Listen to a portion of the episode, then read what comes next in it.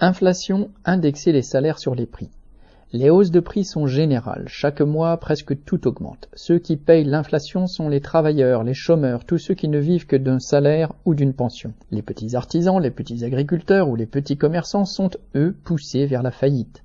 La grande bourgeoisie, elle, s'en sort très bien car ses capitaux sont placés de manière à rapporter plus que l'inflation. Et surtout, elle peut augmenter ses prix sans augmenter les salaires. Certains grands capitalistes se sont enrichis considérablement de cette manière. Les actionnaires de Total Energy, ceux des groupes de l'automobile comme PSA ou encore ceux du grand commerce maritime. Les grèves pour les salaires sont la seule voie pour les travailleurs pour ne pas se laisser appauvrir. Les primes que certaines entreprises ont annoncées ne sont qu'une manière, pour le grand patronat et le gouvernement, de ne pas céder les augmentations de salaires nécessaires, tout en ayant l'air de faire un geste, car ils craignent des mouvements de grève qui se généraliseraient mais des augmentations de salaire à elles seules ne peuvent pas être un objectif suffisant, car les prix continueront d'augmenter. Il faut imposer que les salaires soient indexés sur les prix et qu'ils soient révisés aussi souvent que nécessaire.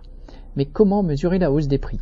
Si les travailleurs en laissent la responsabilité au patronat ou à l'État, ils seront trompés. L'État mesure déjà officiellement l'inflation et le chiffre qu'il donne chaque mois est trompeur, minimisant systématiquement la hausse des prix qui concerne le monde ouvrier.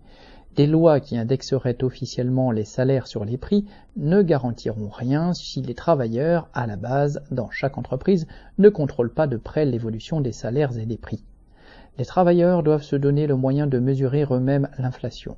Même à l'échelle d'une entreprise ne comptant que quelques dizaines d'ouvriers, il est tout à fait possible d'estimer chaque mois de combien le pouvoir d'achat a reculé. C'est de cette valeur estimée en commun que l'ensemble des salaires devrait au minimum augmenter. Pierre Royan